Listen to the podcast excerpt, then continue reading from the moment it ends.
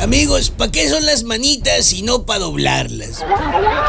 Los maestros en lo nacional y en Sinaloa no acababan de decir no vuelvo a clases, no vuelvo a clases, no vuelvo a clases para este 30 de agosto cuando escucharon renegar al presidente y se le tapetaron. ¿Qué pasó con el secretario de Educación Estatal y el Ejecutivo del Estado? La misma cosa. No, no, no, yo toda la vida dije, el 30 de agosto clases presenciales yo voy a. ¿Te, te lo dije o no te lo dije cuando Alfonso dijera?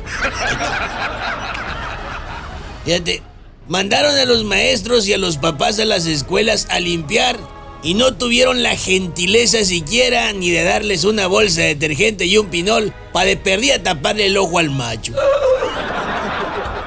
¿Qué pasó con la secretaria de Educación, Delfina Gómez? Oh, cosa linda, sublime, cosa chula. Presentó un panfleto bien chifletas. Con 10 acciones para el regreso a clases, que bien nos da como para intentar hacer el top 10 de la corneta. Para poner un ejemplo, ¿no? El punto número 10 que dice, intégrate al comité de salud de tu escuela. ¿Qué significa esto? Que tu padre no vayas a trabajar y mejor la hagas de voluntario en la escuela de tu hijo para que ellos puedan ir a clases y así el presidente decir que ya todos están en clases presenciales y sentirse que por fin triunfó en algo en lo que va que vuela para estrellarse de nuevo con la triste realidad.